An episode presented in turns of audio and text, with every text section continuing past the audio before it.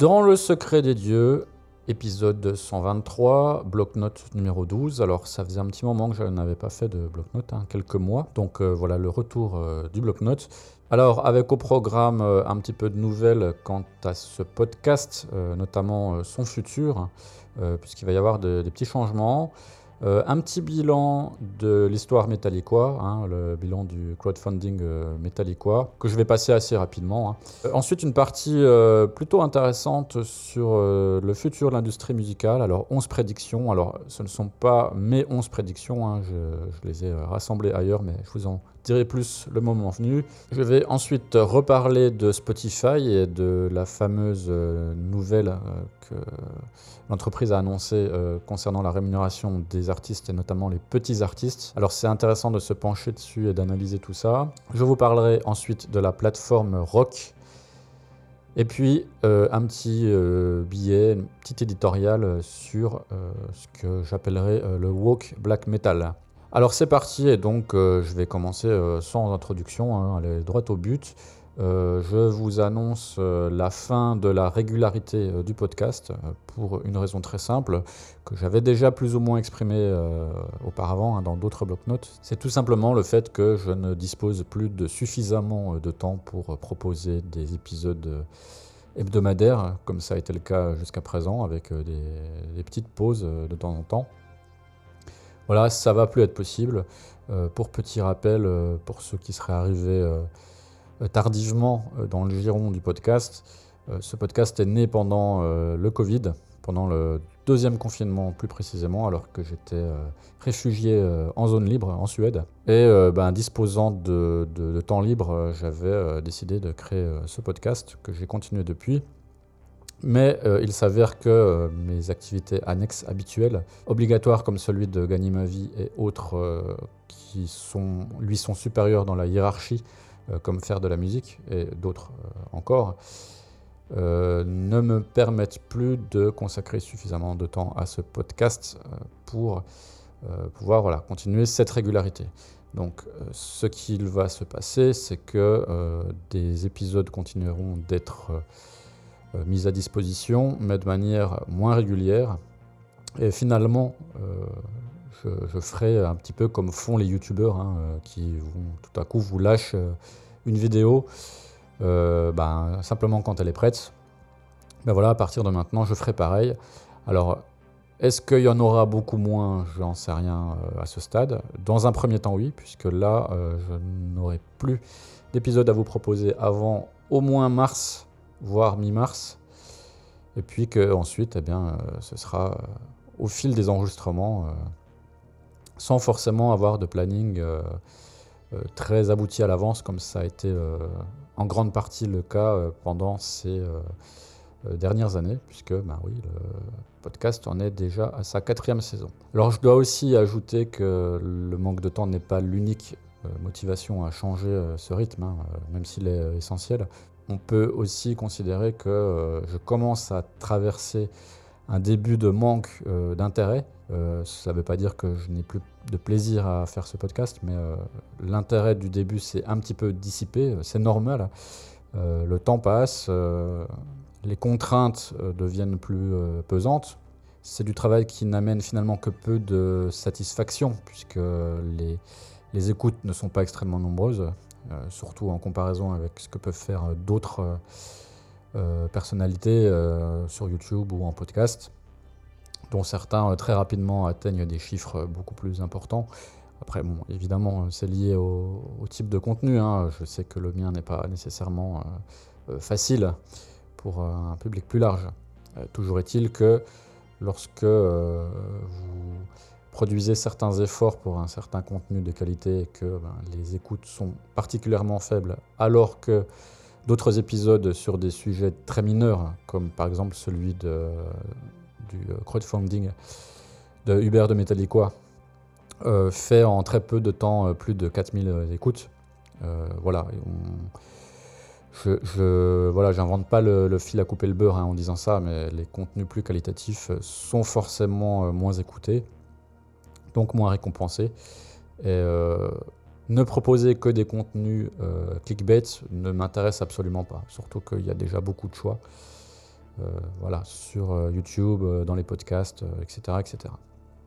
Alors il y a un autre élément aussi, qui est un peu plus mineur, mais c'est le fait que lorsque j'ai commencé ce podcast, ce que je proposais dans le monde francophone n'existait pas ou peu, ou du moins était extrêmement confidentiel si cela existait, hein, parce que moi j'en ai jamais trouvé. La donne, euh, quatre ans plus tard, est un petit peu différente. C'est-à-dire qu'aujourd'hui, des contenus qui sont un peu plus similaires aux miens euh, sont facilement euh, trouvables en français, par, faits par des webzines, etc. Enfin, le format podcast ou YouTube, en tout cas discussion longue sur différents sujets ou entretien long, ce sont des choses qui sont désormais beaucoup plus faciles à trouver. Euh, certains sont euh, même très qualitatifs. Donc euh, je n'ai pas forcément le besoin de me positionner sur un créneau qui n'existait pas. Voilà. Donc, parce que finalement, je ne deviendrai à terme qu'un acteur parmi d'autres dans un, un, genre, dans un style qui va se généraliser, je pense. Et puis enfin, alors ça, ce n'est pas encore tout à fait euh, décidé. On verra bien comment se passent les, mois à venir. Mais euh, j'envisageais pendant un temps de, cesser complètement euh, les activités du podcast à la fin de la cinquième saison, donc on va dire à l'approche de l'été 2025.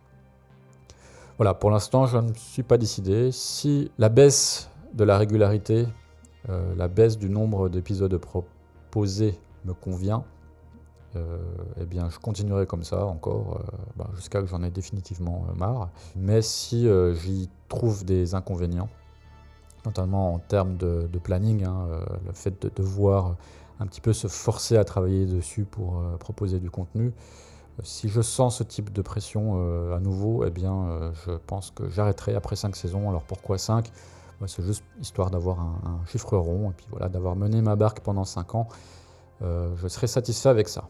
Voilà, ça, c'est à suivre.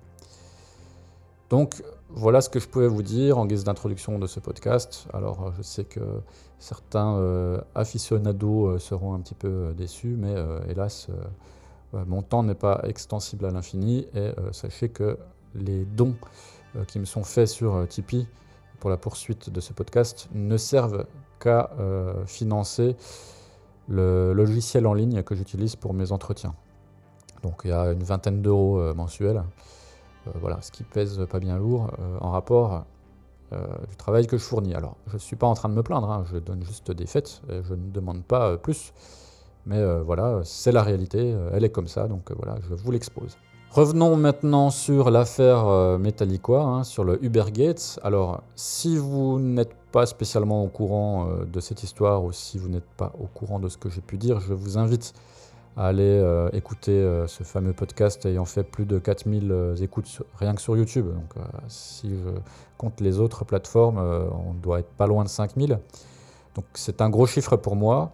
Alors d'une certaine manière, euh, je suis content de faire des chiffres comme ça, mais d'une autre, le fait que ce soit ce podcast-là, cet épisode-là qui fasse autant, euh, d'une certaine manière me consterne, euh, même si ça ne m'étonne pas tant que ça. alors en tout cas, pour pouvoir être un petit peu au fait de ce que je vais dire maintenant, c'est peut-être un petit peu mieux d'aller écouter cet épisode-là, parce que je ne vais pas résumer une fois de plus ce que j'ai pu y dire. Si je passe à la suite directe de ce que j'ai pu dire euh, précédemment euh, au sujet de ce fameux euh, Uber Gates, le crowdfunding s'est finalement achevé. Ça a été évidemment un terrible échec qui était tout à fait prévisible et que j'avais prévu. Alors, ce qui est intéressant d'analyser là, c'est la réaction de, donc, de YouTubeurs, donc de Uber, contre qui je n'ai absolument rien, encore une fois. Hein. c'est pour moi un sujet d'étude, c'est une, grenouille que je dissèque pour vous montrer un petit peu ces, organes, comment ça fonctionne euh, tout ça, euh, quelles sont aussi les, les dynamiques, les interactions entre les, les youtubeurs, les faiseurs de contenu, les influenceurs, appelez, ça comme vous voulez, et euh, son public. Alors, il y a deux choses importantes à noter. La première, c'est que Hubert a joué les victimes. C'est-à-dire qu'il a immédiatement attribué son échec au fait d'avoir à ses basques euh, des euh, haters, entre guillemets, des gens qui euh, lui ont mis des, des, bâtons dans les roues pour l'empêcher d'arriver à ses fins. Position victimaire qui a été très fortement relayée par ses fans, par ses admirateurs, par les fidèles de sa chaîne, qui ont posté énormément de commentaires pour, en quelque sorte, insulter, faire porter le blâme aux gens qui ont euh, dénoncé en fait l'absurdité de la démarche, euh, l'incohérence de la démarche et puis euh, le sans-gêne de la démarche. Alors voilà, Hubert a, choisi la position la, plus simple. Hein, je suis la victime, vous m'avez empêché d'atteindre mon objectif, ce sont vous les fautifs, moi je n'ai rien à me reprocher, mon truc était parfait. Et là, on voit aussi l'hypocrisie de son public. Hein, je pense que c'est le public Internet en général, c'est pas seulement le sien qui finalement était assez frileux euh, sur les, vidéos d'annonce euh, de son crowdfunding, qui ont assez peu participé, qui n'ont pas participé non plus financièrement, puisque finalement ce flop est lié au fait qu'il euh, a réussi à convaincre très peu de gens sur son projet. trop cher, trop mégalo, et puis aussi il y a ce fameux phénomène du fait que les youtubeurs peuvent être populaires sur YouTube, sur leurs vidéos, mais que leur projet annexe, euh, la camelote qu'ils vendent à côté, n'a pas forcément le succès escompté. C'est-à-dire que le bon vieux pressage de citron à l'ancienne de quelqu'un qui dispose déjà d'une importante notoriété ne fonctionne pas à tous les coups. D'ailleurs, on pourrait remarquer que ça fonctionne plutôt rarement. Alors, je ne vais pas plus loin sur ce sujet-là parce que c'est quelque chose dont nous allons parler dans une agora prochainement avec euh, des invités euh, très euh, sympathiques euh, et très compétents pour parler de cela. Ce fameux pressage de citron, hein, le phénomène qui consiste à exploiter la notoriété de quelqu'un pour vendre d'autres produits. Hein. Ça peut être sous forme de publicité ou autre. Hein. Exemple, faire chanter Michel Blanc ou Mimi Mati. Ou Philippe Risoli, tiens. Si vous ne connaissez pas la, chanson Les Bananas, je vous invite très vivement à écouter ce petit euh, chef-d'œuvre de la chanson française. Et l'autre point euh, que j'ai trouvé euh, frappant, c'est le fait que Hubert ait décidé de tout simplement faire disparaître les traces de ce projet. C'est-à-dire qu'il a décidé de supprimer de sa chaîne toutes les vidéos faisant référence à ce projet, un petit peu comme s'il ne l'assumait pas finalement, ou alors voilà, il ne voulait pas afficher comme ça son échec sur sa chaîne. Là, euh, c'est peut-être une différence de, culture ou de, génération. Euh, moi, euh, si ça avait été moi, je, les aurais laissés. Hein. Enfin voilà, faut assumer ce qu'on fait. Un échec, c'est pas non plus un drame. Hein. il s'est planté. il n'a visiblement pas tiré des leçons de cela. Je pense que le bon comportement aurait été de ben, faire une autre vidéo. Il n'avait pas besoin de faire non plus euh, des heures, hein. une petite vidéo de 5 minutes dans laquelle euh, ben, il expliquait qu'il s'était planté, qu'il avait compris la leçon et puis que ben, il ferait un, truc plus modeste. Alors, son truc plus modeste, il l'a fait. Il a fait un concert unique à Lyon, euh, dans un environnement familier pour lui. je ne sais pas s'il avait du monde, je ne sais pas si ça a été une réussite, mais voilà, c'est ce qu'il aurait dû faire dès le départ, ça je l'ai déjà dit. Et finalement, il a fait une erreur assez classique, c'est de ne pas écouter quand des gens finalement fondamentalement bien intentionnés, euh, lui ont fait comprendre par divers biais que son projet n'était pas euh, viable et qu'il n'était pas non plus tout simplement euh, raisonnable. Donc voilà ce que je pouvais dire à ce sujet. L'intérêt, c'était pas de parler spécifiquement de, Uber et de Metallica, mais c'était de parler du, crowdfunding. Parce qu'il y a dans ce moyen de financer des projets, qui reste un, un outil euh, sur plein d'aspects extraordinaires, il y a aussi des questions euh, d'éthique euh, qui me semblent importantes à moi. Et il serait bon, je pense, dans le futur, que des, gens, qu'ils soient des personnalités d'Internet ou non, hein, en prennent conscience. Parce que ça peut leur éviter quelques ennuis, et notamment d'être l'objet de gorges chaudes sur Internet qui, vous le savez, je ne vous apprends rien, en effrayant. J'en viens au petit chapitre euh, qui me semble être le plus intéressant de ce bloc-notes, et que j'ai intitulé 11 prédictions sur le futur de l'industrie musicale. Alors, premièrement, ces prédictions ne sont pas nécessairement les miennes. Alors, je vous ai déjà parlé de lui euh, précédemment dans ce podcast. Euh, ces prédictions, en fait, viennent d'un YouTuber qui s'appelle Damian Case, qui est anglais. Alors, il fait partie de ce petit monde anglo-saxon qui parle de musique et du business de la musique. Hein. Damian Case, euh, Rick Beato, enfin, dans un style différent. Le monde anglo-saxon, que ce soit des Américains et des, Anglais essentiellement, hein, enfin des Britanniques, euh, est très friand de ce genre de contenu et qui est souvent de grande qualité, mais malheureusement, il n'y a pas d'équivalent euh, en France. Euh, c'est pour ça que j'essaye là de me faire un petit peu le relais de ce que Damien Case a pu dire là-dessus, parce que j'ai trouvé ça très intéressant. Alors Damien Case, lui, a fait 10 prédictions, mais une de ses prédictions parlait de deux sujets, donc je l'ai scindé en deux, donc pour moi c'est 11. Alors parmi ces prédictions, il y en a certaines que j'avais un petit peu faites moi-même, alors je vous préciserai euh, le moment venu, et d'autres euh, auxquelles je n'avais pas du tout pensé. Il y en a certaines avec lesquelles je ne suis pas complètement d'accord non plus, ou alors j'ai un avis un petit peu différent, donc voilà, on va parler de tout ça.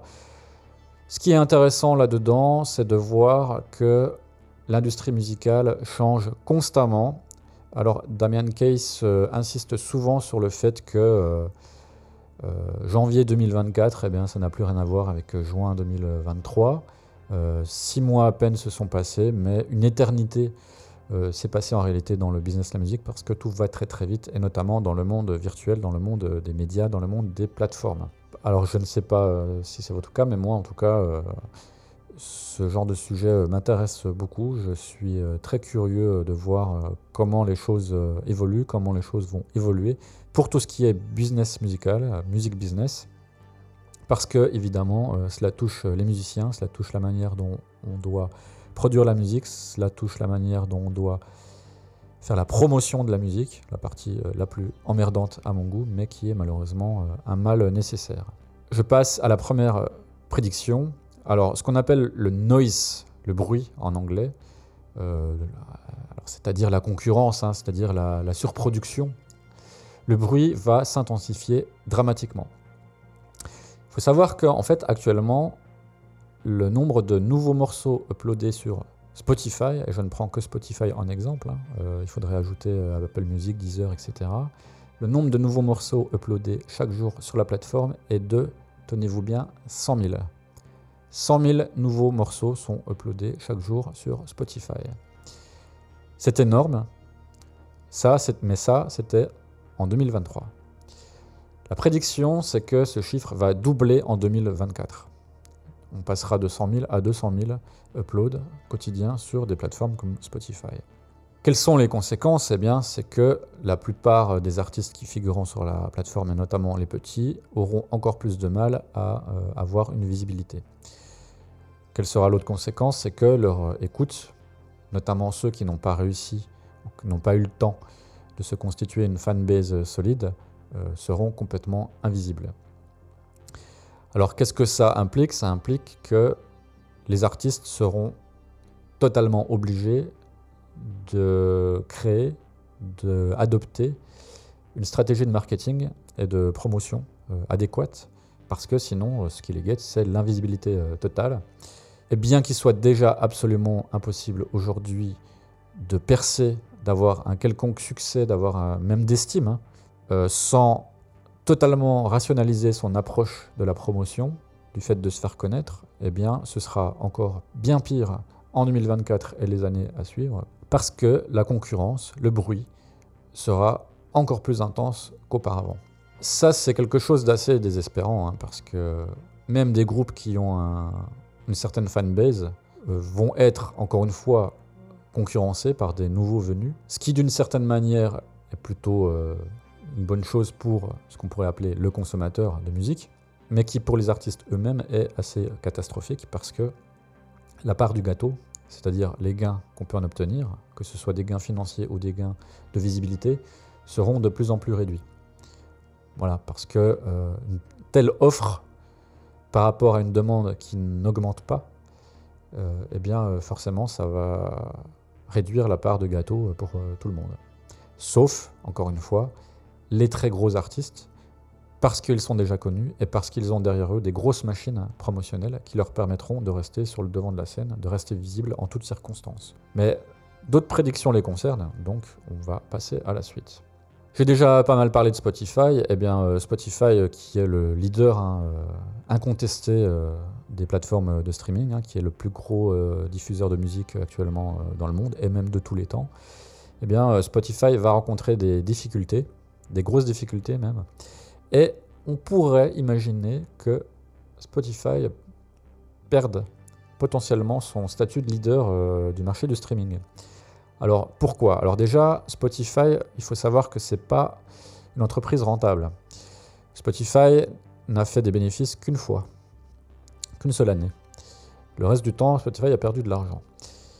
Euh, donc Spotify n'est pas une entreprise rentable et tôt ou tard, il faudra euh, d'une certaine manière rendre des comptes, euh, notamment aux investisseurs, hein, aux, actionnaires.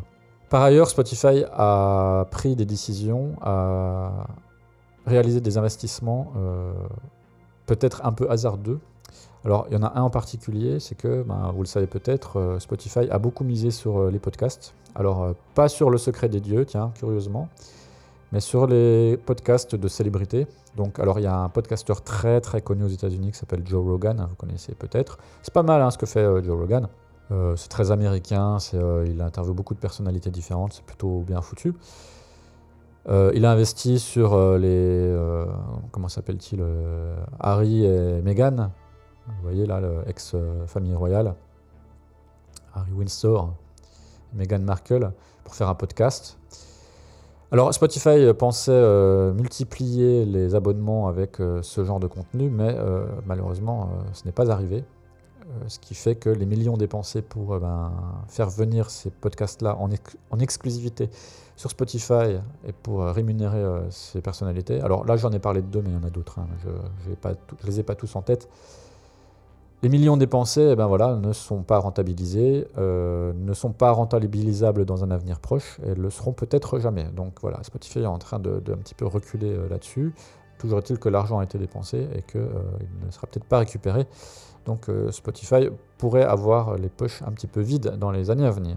Alors je vous l'ai dit, Spotify est peu rentable euh, en général, et pour se maintenir à flot, il pourrait avoir besoin d'augmenter une fois encore euh, le prix de l'abonnement. Alors c'est un petit peu embêtant parce que le prix de l'abonnement a augmenté, sensiblement augmenté euh, il n'y a pas très longtemps, il y a quelques mois et que euh, Spotify rencontre de la concurrence. Alors il y a les acteurs historiques de la concurrence du marché des plateformes de streaming, hein, euh, Amazon, euh, Apple Music, Deezer, etc., etc.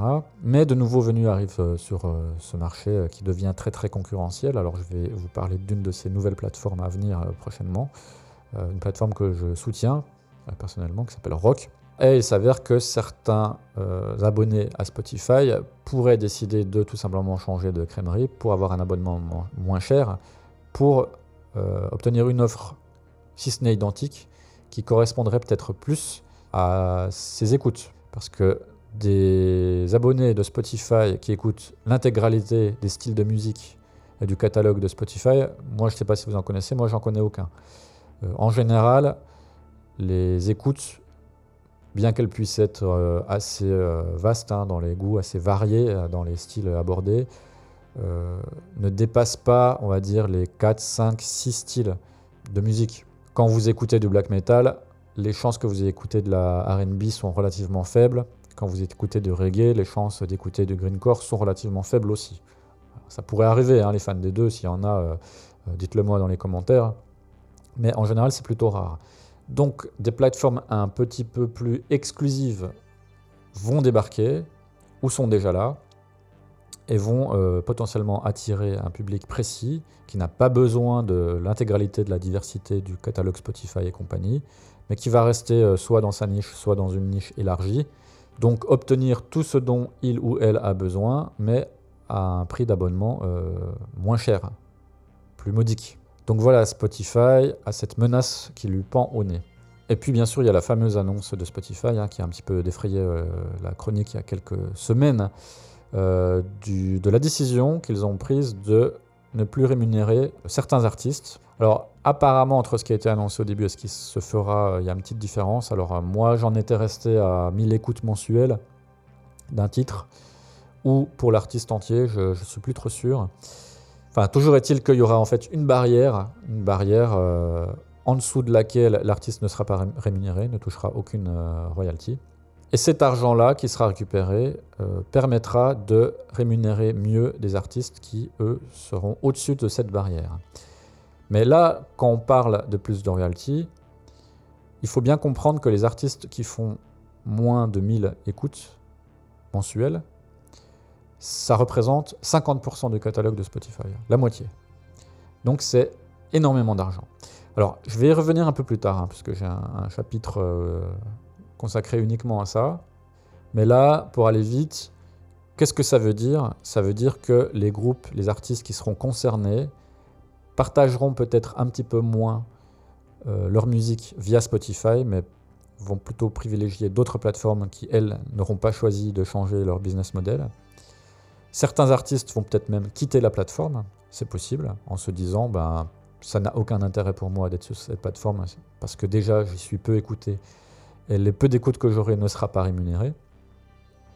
Et puis, comme je le disais tout à l'heure, il y a l'arrivée de nouvelles plateformes euh, très concurrentielles euh, qui seront peut-être un petit peu plus resserrées en termes de genre de musique et qui donc permettront à ces artistes-là de bénéficier de plus de visibilité d'une part, mais aussi d'une meilleure rémunération d'autre part. Ce qui est le cas de Rock, encore une fois. Alors moi, j'ai aucune action euh, chez eux, hein, euh, mais je vais vous en parler plus en détail euh, un peu plus tard. Donc voilà, c'était la prédiction numéro 2, les difficultés à venir de Spotify. Troisième prédiction, les micro-contenus vont se professionnaliser. Alors, alors un micro-contenu, ce sont les shorts YouTube, ce sont les vidéos Instagram, ce sont les vidéos TikTok, ce sont toutes ces petites choses-là. Alors là, on parle de la musique, hein, donc euh, qui concerne la musique. Voilà, ce sont des micro-contenus. Alors les micro-contenus, c'est quelque chose, on va dire, dans l'ensemble du monde d'Internet et pour les réseaux sociaux, même pour les réseaux sociaux, c'est quelque chose de quand même relativement récent. Donc, qu'ont fait les artistes, les boîtes de promo et les labels? Ils se sont emparés de toutes ces plateformes qui permettent les micro-contenus. Donc, ce sont les vidéos courtes, hein, euh, entre 10 secondes et une minute, euh, voilà, qui permettent de, faire de la promo hein, pour un artiste en mettant un peu de musique, en mettant, euh, en y uploadant des contenus euh, qui, voilà, qui privilégient l'aspect communautaire autour d'un artiste, qui, qui créent des liens entre le public et l'artiste. il s'avère que ces vidéos, jusqu'à présent, étaient assez, assez faciles à faire, hein, puisque, parce que l'exigence qualitative est quasi inexistante. On prend un portable, on filme un truc vite fait, on filme euh, Ed Sheeran ou je ne sais quel euh, pop star euh, en train d'acheter des tomates au marché, je dis n'importe quoi. voilà, on a un petit contenu de 20 secondes. Ça va générer du like, ça va générer de la vue, et puis il y aura d'autres gens qui vont, ben, grâce aux algorithmes, voir la vidéo. Ils ne connaissent pas Ed Sheeran, ils seront curieux, ils vont écouter Ed Sheeran. Voilà, c'était ça le principe. Simplement, ces contenus-là, ce micro-contenu va exploser en termes de quantité, ce qui fait qu'une fois encore, les plus gros, ou les artistes, les maisons de disques, les boîtes de promo qui bénéficient de davantage de moyens, mettront un petit peu plus de moyens pour proposer des vidéos plus qualitatives et donc bah, sortir la tête de l'eau. Voilà, sortir la tête du troupeau et donc se démarquer. Donc cette fois encore, les nouveaux arrivants sur cette niche-là euh, seront euh, complètement déphasés puisque ils euh, vont proposer du contenu qui est obsolète, puisque du contenu plus qualitatif avec d'autres artistes sera déjà disponible.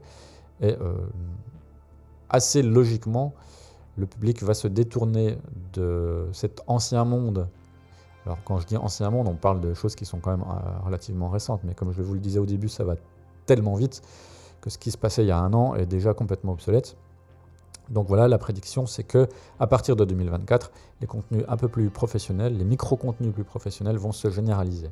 Et quatrième prédiction, alors on reste dans le même esprit euh, des contenus euh, justement de réseaux sociaux. Alors ça peut paraître euh, paradoxal avec ce que je viens de dire, mais pas nécessairement. Et ça c'est une prédiction à laquelle je n'avais pas du tout pensé, mais en fait Damien Case est assez convaincant dans ses arguments. Alors il pense que de plus en plus de contenus longs vont apparaître sur les réseaux sociaux, comme une sorte de retour en arrière, en fait, parce que les consommateurs de réseaux sociaux sont tellement submergés de contenus courts et peu intéressants en permanence qu'ils ont tendance aujourd'hui à se tourner vers des contenus un peu plus qualitatifs et un peu plus immersifs. Par ailleurs, certains artistes ne veulent plus du tout participer à tout ce bordel promotionnel euh, incompréhensible. Et euh, ben, ils se disent, bon ben, après tout, euh, merde, j'ai envie de proposer quelque chose de différent, j'ai envie de proposer quelque chose d'un peu plus riche, un peu plus qualitatif, voilà, pour ma visibilité. Et donc, ils retournent à des formes de contenu plus traditionnelles, donc plus longs. hein. Alors, ça peut être des, des concerts, hein, euh, des concerts filmés ou des, des morceaux des concerts entiers. Ça peut être des interviews complètes qui durent un petit moment. Ça peut être des images euh, de la vie du groupe euh, en répétition, en tournée, etc. etc. Donc voilà, ça, c'est pas moi qui le pense, c'est Damien Case. Il pense que ce genre de contenu va se multiplier, va se généraliser pour fédérer encore davantage les communautés autour de l'artiste qu'ils aiment déjà. De ce fait, la valeur intrinsèque du contenu va prendre plus d'importance. Alors, est-ce que cette euh, prédiction va se réaliser ou non? Eh bien, c'est à suivre.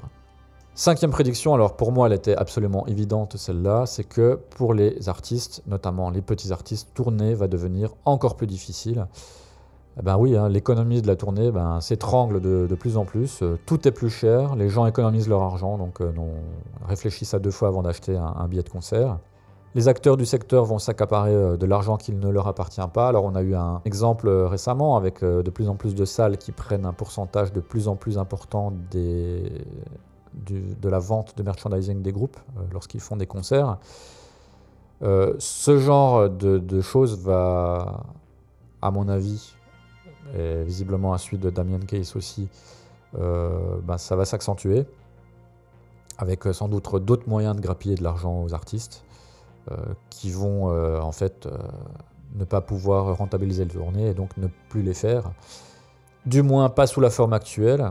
Ce qui pourrait donc se passer, et c'est ça euh, en fait la vraie prédiction, c'est que beaucoup d'artistes choisissent finalement de rendre leurs concerts plus exclusifs. C'est-à-dire, imaginons un groupe qui soit capable de remplir un Élysée-Montmartre à Paris. Donc euh, je crois qu'il doit y avoir entre il doit y avoir 1500 places, 1200, 1500, 1500 places. Imaginons que ce groupe décide, allez, je dis n'importe quoi, euh, de donner son concert plutôt sur une des péniches euh, à Paris. Alors, disons avec 250 places maximum. Que pourra faire le groupe à ce moment-là? Si le groupe est capable de mettre un petit peu son ego de côté et d'accepter de jouer devant 250 personnes alors qu'il pourrait jouer facilement devant 1200 ou 1500, que peut-il se passer à ce moment-là? Ce qui peut se passer, c'est que en montant très sensiblement le prix du billet hein, d'entrée du concert, il sait que parmi les 1200 ou 1500 euh, fans qui étaient prêts à se déplacer à l'Élysée-Montmartre, il y en aura au moins 250 qui sont prêts à payer plus cher pour aller voir leur groupe préféré, aller voir euh, le groupe en concert, quoi qu'il arrive, lorsqu'il passe à Paris, même si le billet coûte euh, deux à trois fois plus cher qu'un prix, on va dire, euh, normal. En échange de quoi il aurait une plus grande proximité avec l'artiste dans une plus petite salle. L'artiste pourrait rajouter d'autres euh, services, entre guillemets, comme des, des rencontres, comme des morceaux joués à la demande, comme ce genre de choses, etc., etc., pour justifier l'augmentation du prix du billet et donc rentabiliser euh, sa tournée en étudiant à l'avance le prix des billets, en étudiant euh, le prix de location des salles, forcément sera moins cher dans une salle euh, plus petite, et en impliquant finalement que les fans les plus fervents, qui, non contents d'acheter un billet de concert beaucoup plus cher, seront aussi ceux qui achèteront du merchandising sur place.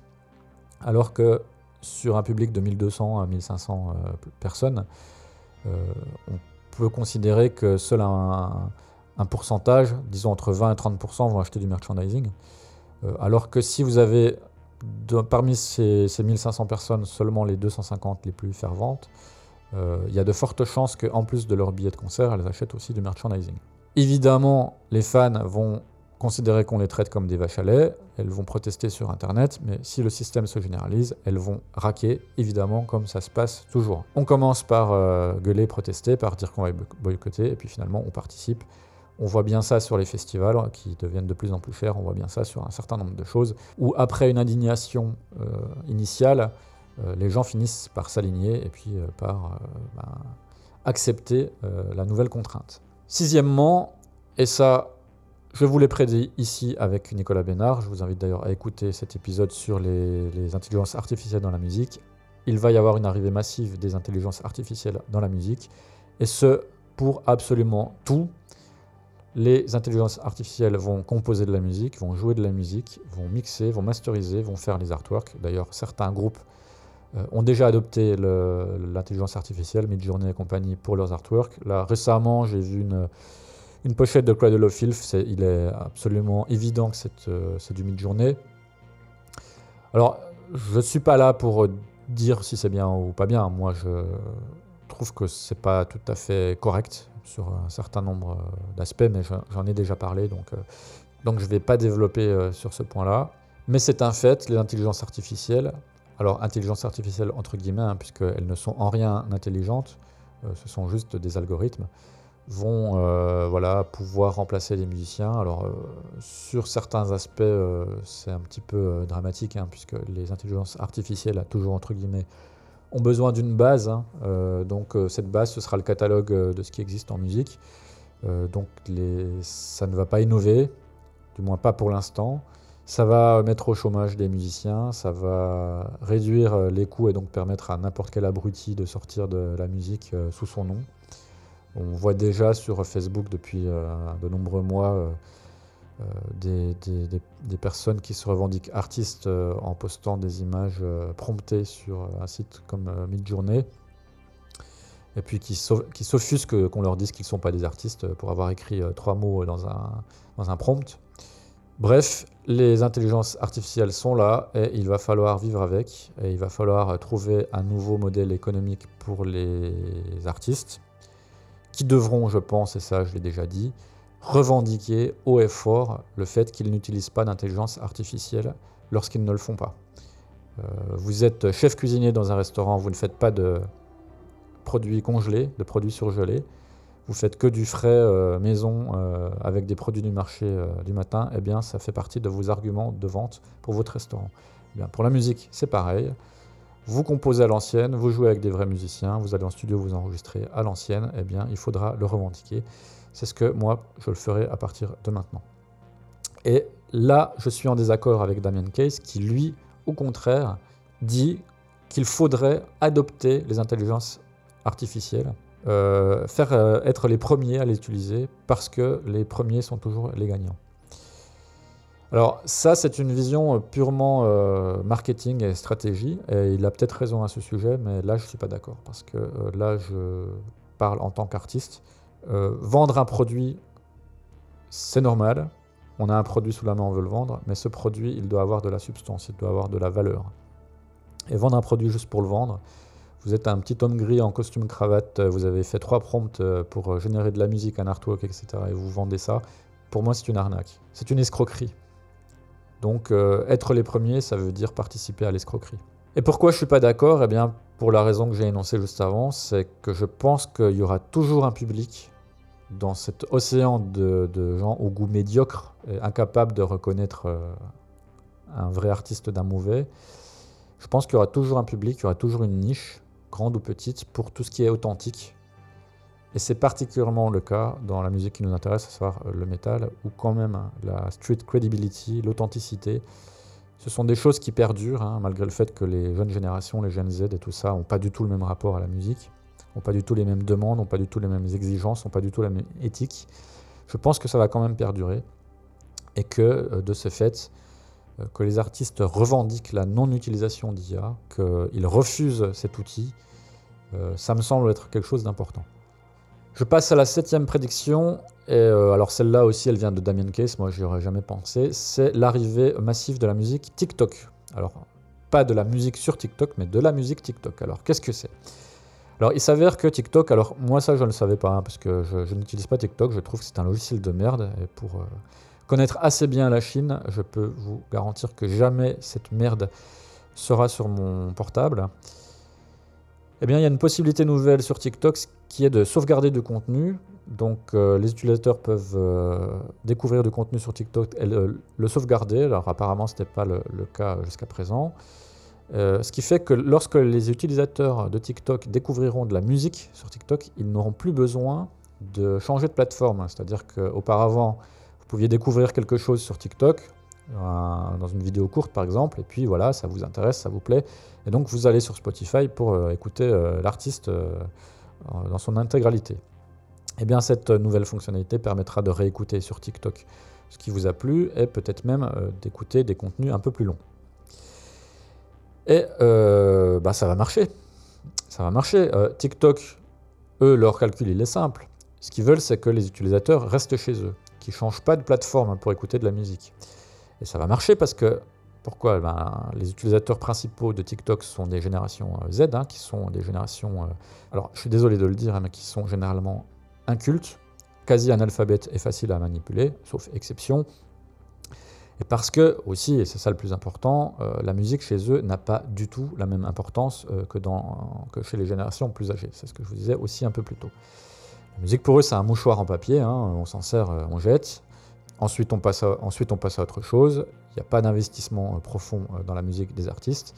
Et euh, ça correspond tout à fait au contenu que propose TikTok. Donc voilà, ça va fonctionner. Et donc TikTok va devenir aussi une nouvelle plateforme d'écoute de la musique pour ces nouvelles générations. Huitième prédiction, alors on voyait depuis quelques temps un nouveau phénomène émerger à la suite du vinyle. Hein. Aujourd'hui, vous savez que le vinyle est le support physique le plus vendu, ce qui peut paraître étonnant.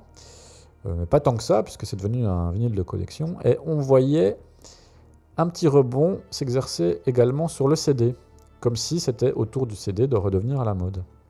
Eh bien, cette euh, huitième euh, prédiction, c'est que les ventes physiques, notamment de CD, contrairement à ce qu'on pensait en voyant ce petit rebond, ne vont pas connaître un nouveau succès attendu. Et ça, c'est pour une raison très simple, assez évidente. C'est que autant les gens qui ont des vinyles peuvent l'acheter uniquement pour la collection et même ne pas l'écouter. Par exemple, c'est mon cas. Je ne suis pas collectionneur de vinyles, mais j'ai des vinyles chez moi, mais je n'ai rien pour les écouter. Moi, j'achète les vinyles euh, souvent des, soit d'albums que j'adore, soit de groupes amis. Voilà, quand je suis en tournée avec un groupe, s'ils ont un vinyle à vendre, euh, c'est pas rare que je l'achète. Voilà, pour, euh, c'est à la fois un, souvenir, un soutien, et puis ben voilà, ça fait une petite déco aussi chez moi. Mais je ne suis pas équipé voilà, pour lire les vinyles. Alors je le ferai peut-être un jour, mais euh, ça ne me semble pas être une nécessité absolue. Et puis il y a par contre des acharnés qui, eux, de toute façon, sont prêts à euh, acheter le matériel nécessaire pour écouter du vinyle, mais c'est aussi parce qu'ils préfèrent le son du vinyle. Euh, parce que les masters vinyles sont moins compressés et que les amateurs de vinyle le sachent ou pas, les vinyles ont un son plus dynamique, donc plus agréable à l'écoute que des CD ou des MP3. Euh, donc euh, ben, l'audiophile qui peut potentiellement euh, sommeiller en chacun d'entre nous peut être impressionné par finalement la, qualité du son sortant des enceintes d'une chaîne vinyle. Alors ça, on n'a pas du tout la même chose pour le CD. Le CD, c'est le support sur lequel la musique ultra compressée est arrivée. Et par ailleurs, est-ce que les gens sont encore équipés de platine CD aujourd'hui. Euh, je pense que les nouvelles générations n'ont pas de platine CD. Euh, les gens écoutent la musique sur leur portable, sur leur ordinateur. Les nouvelles voitures qui sortent n'ont pas nécessairement de lecteur CD. Bref, l'environnement général pour écouter de la musique n'est pas favorable à l'écoute de CD, sauf pour ceux qui ont conservé leur matériel ou qui sont des acharnés de ce matériel et qui vont aller euh, acheter du matériel très pointu euh, dans des enseignes euh, spécialisées, puisqu'on peut quand même acheter des lecteurs CD, mais comme il y en a moins, il y a moins de concurrence, donc ça coûte un peu plus cher. quand vous trouvez des lecteurs moins chers, c'est en général de la qualité assez médiocre, donc ça n'a pas réellement d'intérêt. Donc entre l'absence chez les gens du matériel adéquat pour écouter les CD et puis le changement de mœurs, eh bien ce rebond ne va sans doute pas se produire. on va rester dans une espèce de stagnation avec un vinyle qui restera un objet de, collection qui aura un certain euh, succès euh, pour toutes les raisons qu'on connaît. Et puis le CD, voilà, qui a eu son petit rebond comme ça, mais qui va pas nécessairement aller plus loin dans les ventes et dans le succès. Neuvième prédiction, ce qu'on pourrait appeler, entre guillemets, les expériences artistes vont se multiplier. Alors, vous connaissez déjà les meet and greet, euh, ce genre de choses, hein, donc vous payez un petit peu plus cher pour pouvoir rencontrer vos artistes préférés avant ou après un concert. Eh bien, ce genre d'initiative, alors euh, je ne serai pas capable de vous lister lesquelles, euh, elles vont arriver. Euh, il y aura forcément des gens qui vont penser à de nouvelles manières de grappiller un petit peu d'argent. Voilà, sous un package expérience artiste, alors des rencontres, des conversations téléphoniques, des items signés, voilà, des nouvelles expériences, comme je le disais, qui restent à découvrir, vont probablement se multiplier. Je pense qu'on va commencer déjà à voir ça dans le courant de l'année 2024, et puis dans les années à venir vous aurez la possibilité d'avoir euh, probablement des interactions avec euh, vos artistes préférés, parce que ce sera, un moyen euh, complémentaire de revenus pour eux, notamment pour ceux qui seront en tournée, puisque aujourd'hui, vendre des, disques n'est pas rentable, partir en tournée n'est pas rentable, sauf si le business model change un peu, eh bien, les artistes seront forcés de trouver de nouvelles voies pour gagner de l'argent, et elle viendra euh, je pense, euh, là je suis complètement d'accord avec Damien Case, sur euh, des interactions en fait avec les fans, avec le public. Dixième prévision, un phénomène qui est relativement ancien mais somme toute peu répandu, c'est celui de la collaboration entre artistes principe très ancien. Hein. Vous avez même une émission en France qui s'appelle Taratata qui est basée sur ce principe. Donc euh, un, artiste joue, puis un autre fait un duo, ou viennent, euh, vient jouer ensemble. Mais c'est une tendance voilà, qu'on a vu apparaître en 2023 de manière plus élargie, euh, avec parfois même des collaborations un petit peu étranges. Hein. Vous avez peut-être entendu de celle entre Ed Sheeran et Cradle of Filth. Donc, alors, le, morceau qu'ils ont enregistré ensemble ne va pas sortir avant 2024, mais apparemment ils ont déjà enregistré le, morceau. Dans un registre un peu plus métal et un petit peu plus proche de nous, euh, nos amis du groupe Nord, dans lequel officie Thibaut, le batteur de, mon groupe Monolith, a fait plusieurs collaborations comme ça, très intéressantes, où en fait le principe c'est de composer un morceau avec un autre groupe, voilà, et le sortir sous le nom des deux groupes. Et c'est une collaboration complète où les deux groupes jouent en même temps, jouent ensemble, un titre qu'ils ont composé ensemble. Alors, euh, c'est très coûteux en termes de temps et d'énergie, mais le résultat est intéressant et ça permet en fait au public euh, des deux groupes de découvrir le public, la musique de l'autre et donc ben, d'améliorer sa visibilité. Et puis aussi peut-être aussi de sortir des, singles de la musique plus souvent. Donc voilà, c'est une manière de faire qui est assez intéressante et qui va euh, probablement s'épanouir plus encore dans les années à venir. Et là, Outre les raisons euh, purement promotionnelles, euh, les raisons euh, artistiques sont de toute façon intéressantes. Hein. Je pense que par exemple le morceau dont je parlais, la collaboration entre Ed Sheeran et Cradle of, Filth, ça va susciter la curiosité. Ça va susciter la curiosité des fans de Ed Sheeran, ça va, ça va susciter la curiosité des fans de Cradle of Filth, qui vont y aller en se disant ça va être quoi cette merde? Qui nous dit que le morceau sera mauvais, qui nous dit que le morceau sera bon, on n'en sait rien, en tout cas par curiosité on va tous aller l'écouter. Et euh, j'imagine bien que de nombreuses personnes découvriront la musique de Cradle of Filth à ce moment-là. Et si dans le public de Ed Sheeran, ne serait-ce que 2, 3, 4% de ses fans s'intéressent pour de bon à la musique de Cradle of Filth, se mettent à écouter Cradle of Filth, l'opération aura été extrêmement juteuse pour Cradle of Filth, puisque ça représente un nouveau public potentiel extrêmement euh, large. D'ailleurs, on voit bien que Cradle of est à la recherche hein, d'un second souffle, notamment en, comme je le disais plus tôt, euh, se passant des services d'un graphiste pour ses pochettes euh, et donc en économisant un petit peu d'argent, euh, parce que bah, voilà, j'imagine que pour des groupes professionnels comme celui-ci, la, vie n'est pas rose tous les jours parce que bah, financièrement, ça ne doit pas être simple. J'arrive à la onzième et dernière prédiction, c'est que alors celle-là, elle est un petit peu plus complexe. Je vais essayer d'être un petit peu clair. La monétisation va se faciliter à travers l'atomisation des scènes musicales et le principe des communautés d'artistes. Alors dit comme ça, ça peut n'avoir aucun sens. Qu'est-ce qu'il me raconte là? Mais je vais vous donner deux exemples et vous allez comprendre. C'est quelque chose qui a été fait par euh, deux labels français, à savoir DB Mur Mortier et les acteurs de l'ombre.